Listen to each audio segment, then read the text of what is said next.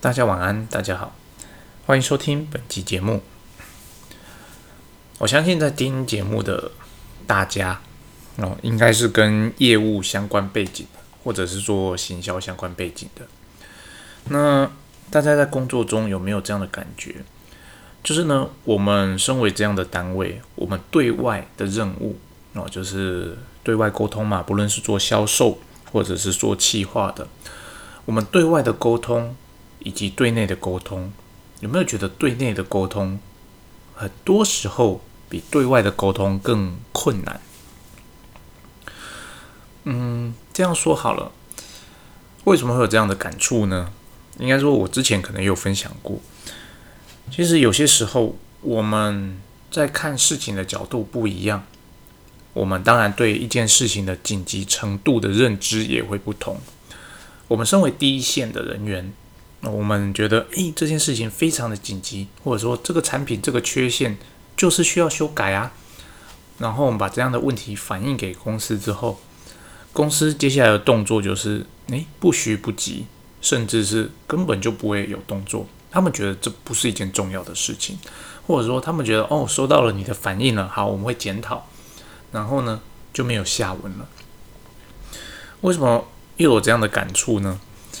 就是呢，最近在我的习惯啦，我会常常在工厂走来走去，哦，去看一下，说，诶，我们目前的产品线有没有什么那样的变更啊？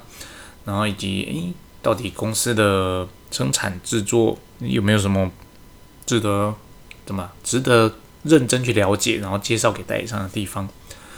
我就看到了一个一个缺失，我想说，应该说两个。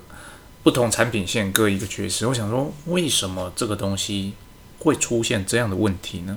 我就当下我这边看了很久，然后就现场的组装人员就跟我说：“诶，你在看什么？”我说：“我觉得这个东西怪怪的，为什么会这样呢？而且这个问题我之前已经看到过了。”然后他们就跟我说：“对啊，对啊，这个我们也有反映过啊，可是就是还是这样子啊，设计又没有改，东西也没有变啊，所以就组装起来就是会变成这样子。”当下就是一个疑惑，啊，就是它是一个很不会很难解决的问题。它虽然说不会影响设备的功能，但是它会影响公司产品的形象。我当下就跟主力说：“哎，不好意思，你再调整一下，至少它看起来不要那么的奇怪。”嗯，这是一件事。将这件事情呢，呃，在某一次会议中，我重新再提出来，那是跟我们设计部那边提出来说：“诶。我之前看到说，诶，我们那个那个组件啊，主力上去之后有点怪怪的。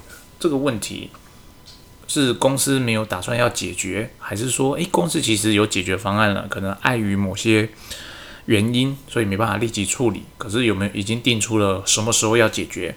那至少让我们知道一下。然后当下就，呃。研发人员就说：“有这个事情有处理啦，也讨论过啦。我们就跟现场主力人员说：，诶，组装的方式要做修改，不能照以前旧的方式做啊。然后只要照新的方式去做组装，它就不会出现这样的问题。哦，我听先，嗯，好啊。那既然有处理了，可是呢，这边就呈现一个问题出来说：，既然我们已经发现这个问题了。”那这个问题呢，也已经讨论过，有解决方案了。那为什么我在现场看到了，现场的人员感觉一副就是 我这问题反映了，但是没有人处理呢？嗯，其实这就是所谓的沟通的困难。这个主要的原因在于，大家在传递方案或传递问题的时候的前因后果没有讲得太清楚。他就只是提出了一个 OK，好，从今以后你们这边就要利用另外一种方式来做组装哦。但是他并没有跟他解释为什么，为什么需要用另外一种方式组装？为什么我以前的方式不行？那当你没有解释为什么的时候，那可能当下听下他们觉得哦好，那就这样。可是过一阵子哦，也许这个产品。呃，隔了一阵子没有从没有订单，等到新的订单来的时候，他们又会开始用以前他认为正确的方式去做组装，然后又出现一模一样的问题。好，但是呢，如果这件事情呢，我们的研发有好好的跟现场单位说明说，诶，就是因为什么什么原因，所以你不能用旧的方式去做组装，你就应该用新的方式去做主力哦，然后这样的问题就不会再发生了。如果有经过这样的说明，并且把这样的资料变成一个文字化的叙述贴在那边，就是说生产这个产品的时候，在组装这个配件的时候，你就应该照着新的步骤去处理哦。如果有一切有这样的制式化的呃流程。我相信事情会好很多。再者呢，嗯，其实我也一直觉得，诶，这个问题为什么会是身为业务的我发现？然后呢，现场的人员跟我说，诶，都有反映过，而不是经有一个所谓的 QC 的人员去处理这样的事情。当然了，我发现的这些小小的问题，它并不会影响整个设备的运作，它就是一个形象的问题。可是呢？这个形象的问题，就是我一直以来非常非常在意的。你这个产品功能好与坏是一回事，你呈现出来的客人那边的 feedback 的感觉，那是另外一回事。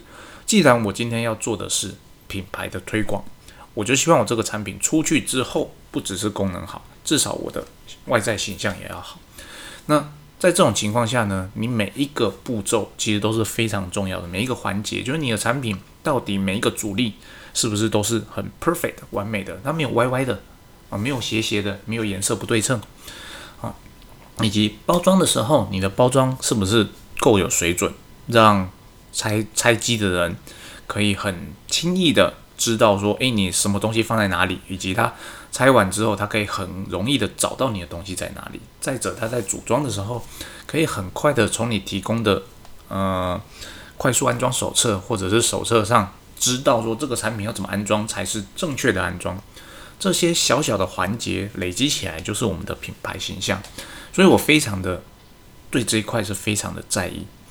当然我知道，其实大部分的公司，包含我们公司，哦，对这些小细节，对他们来讲都会认为这是功能以外的有余裕才去做的事情。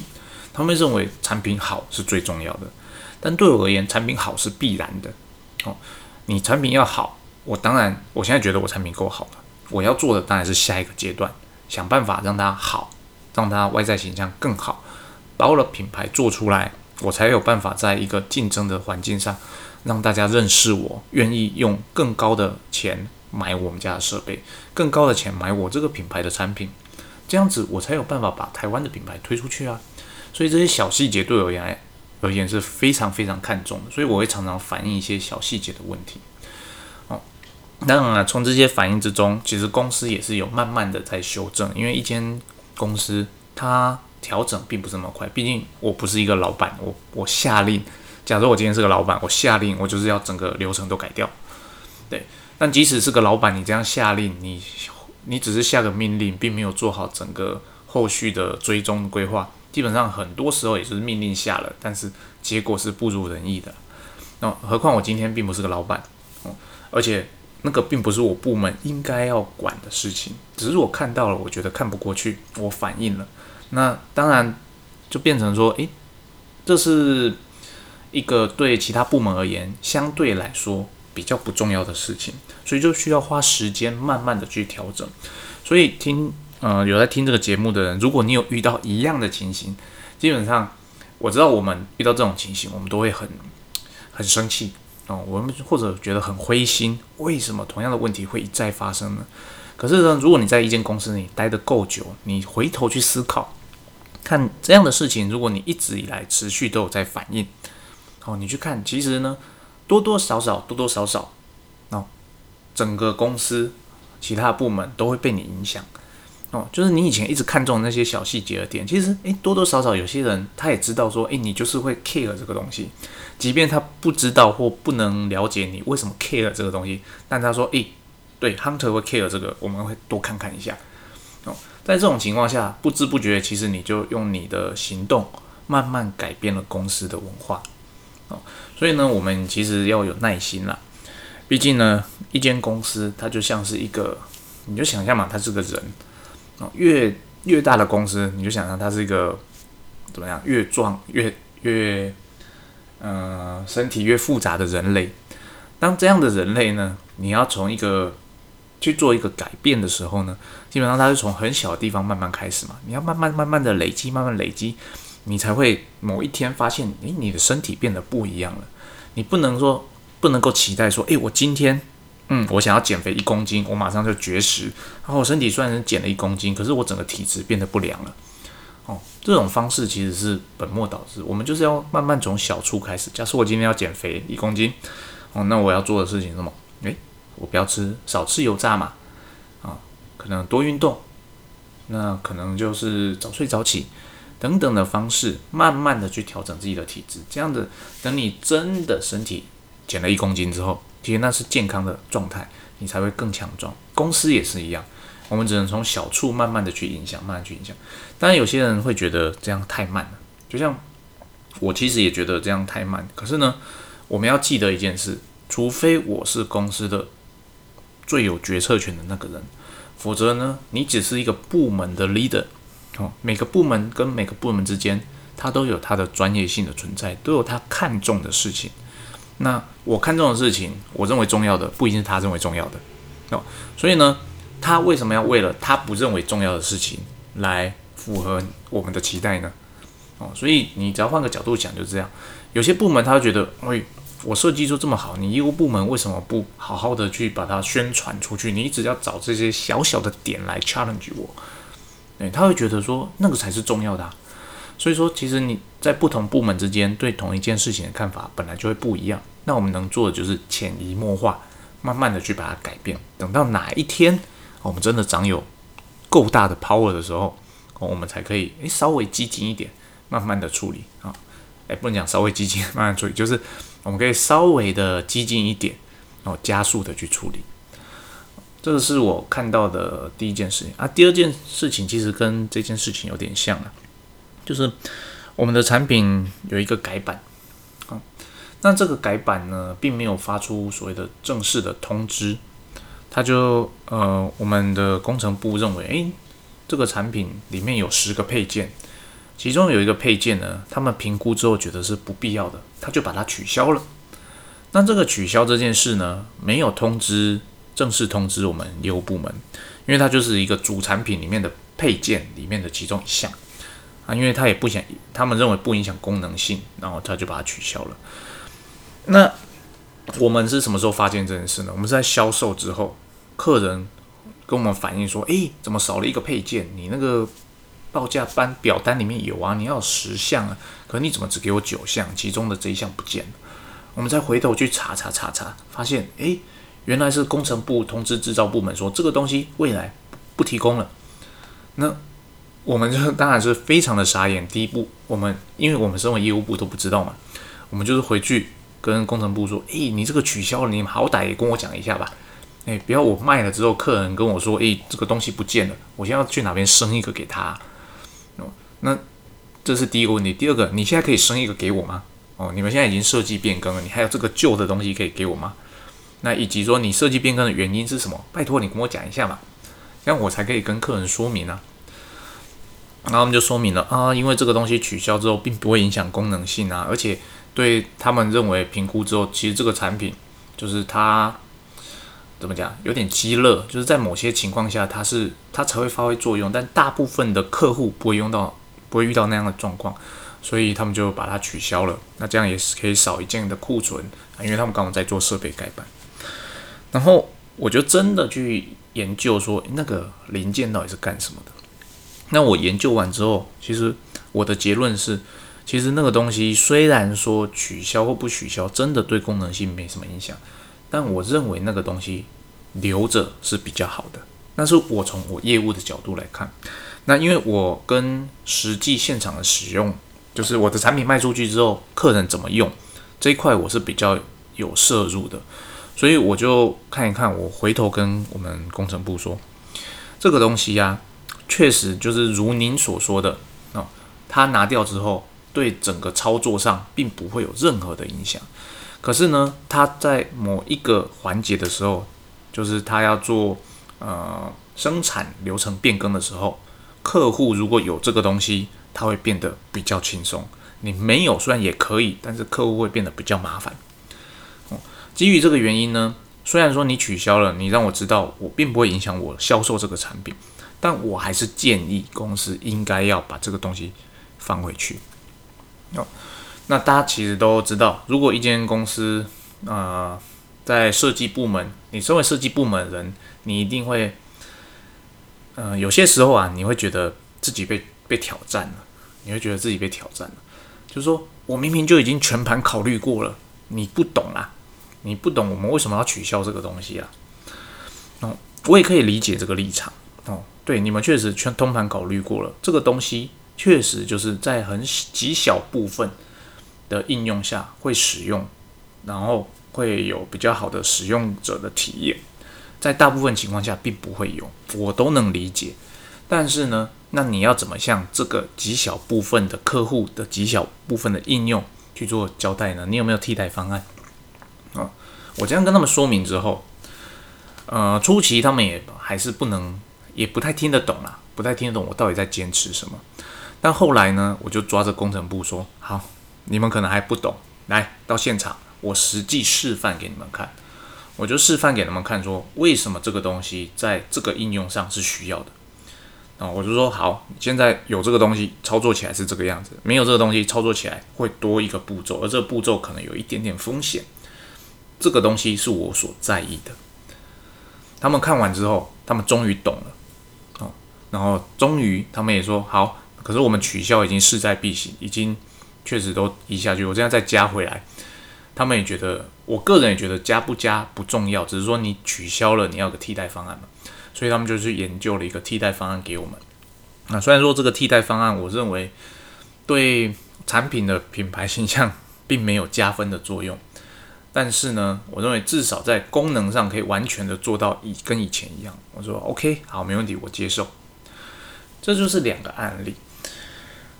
有些时候我们在对内的沟通啊，真的要花更多的心思去去让其他部门了解，诶，到底客户那边要的是什么，以及我业务部到底为什么这么在意这个东西。那这件事情呢，其实。很多时候我们会觉得很烦，说你为什么就不能听我的？对，但其实呢，其他部门也会觉得我们很烦。你们为什么一直有这么多的意见啊？因为毕竟我们是一个在办公室内不出门嘛，一个是一直在外面，然后一直有接收外面的讯息回来，所以呢，我们立场本来就不一样。那其实这种就是每一个公司都会有的角力哦，角力，你到底是业务为重，产品为重哦？你在拉扯其中。总是会找到所谓的平衡。那我们身为业务，其实最重要就是要把这个平衡把它找出来。我们不能让它模糊，我们也不能让所谓的只有工程部那边完全的引领所谓的产品的发展。因为我们很重要的，我们要把市场的需求带回来，市场对这个产品的真实的评价带回来。我们要真的反映给公司，请公司去做。诶，我们的产品可能已经需要修正喽。或我的产品价格需要调整了，真的要去调整，我们才能够拿出真的不错的东西去市场上跟其他人竞争嘛。